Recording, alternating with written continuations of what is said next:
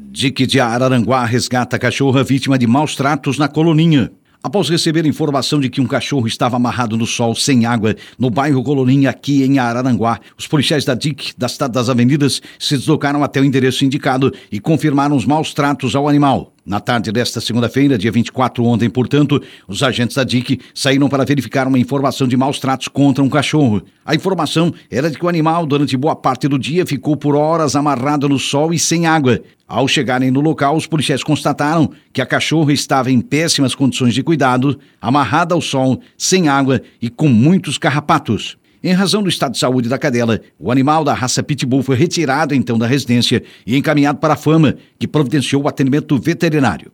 Após a recuperação, a cadela será encaminhada então para doação. De acordo com o delegado Jair Pereira Duarte, um inquérito policial será instaurado e os proprietários vão responder por crime ambiental, cuja pena chega a cinco anos de reclusão. Serviço Aeromédico transfere criança em estado grave para o Hospital de Tubarão.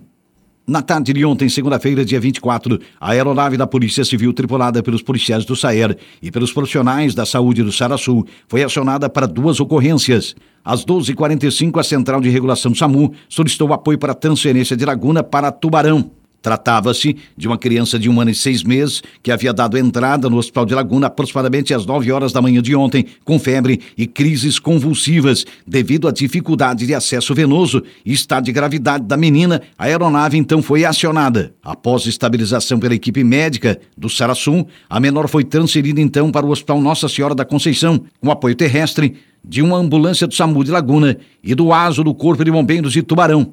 A criança chegou no destino estável e passa por exames e tratamento. Logo após chegar na base do Saer às 15h30 de ontem, os bombeiros voluntários de Jaguaruna solicitaram apoio para um homem de 44 anos em parada cardiorrespiratória no município de Morro da Fumaça. Mesmo com todo o empenho das equipes, o paciente foi a óbito no local. Mulher é vítima de feminicídio em Morro da Fumaça. Ela foi morta a facadas pelo ex-companheiro. O clima é de comoção no sul catarinense.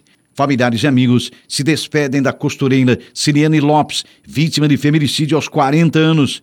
O crime foi registrado no início da manhã de ontem, segunda-feira, na residência dela, no bairro Graziella, em Morro da Fumaça. Na ação, o ex-companheiro Luciano Garcia Santo, de 39 anos, invadiu a casa e esfaqueou a vítima. A filha dela, uma adolescente de apenas 15 anos, também foi atingida.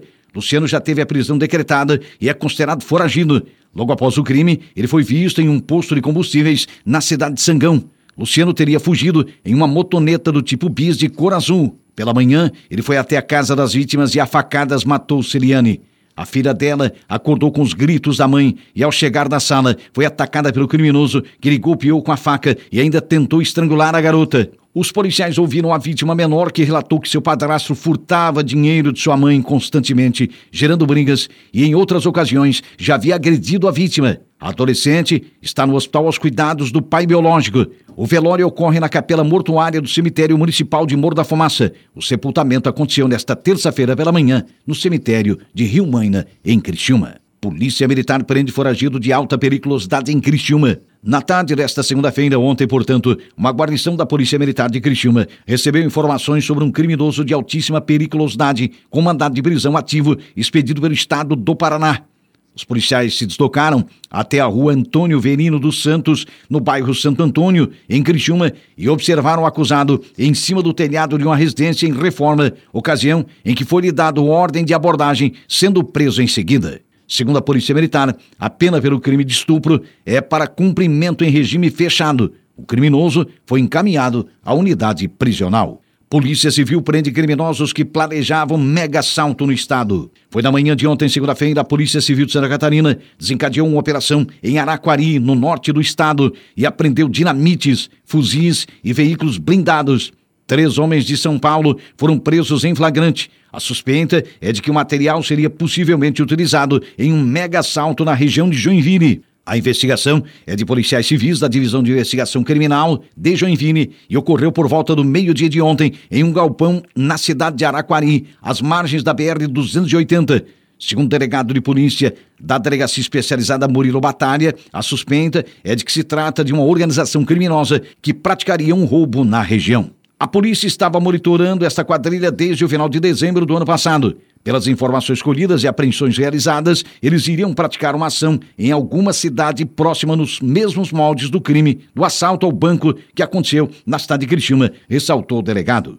Os policiais civis apreenderam três fuzis, uma pistola, carregadores, munição, dezenas de bananas de dinamites, miguelitos, coletes, carregadores e também seis veículos de luxo blindados com placas frias. As investigações vão prosseguir por parte da Polícia Civil do Norte do Estado.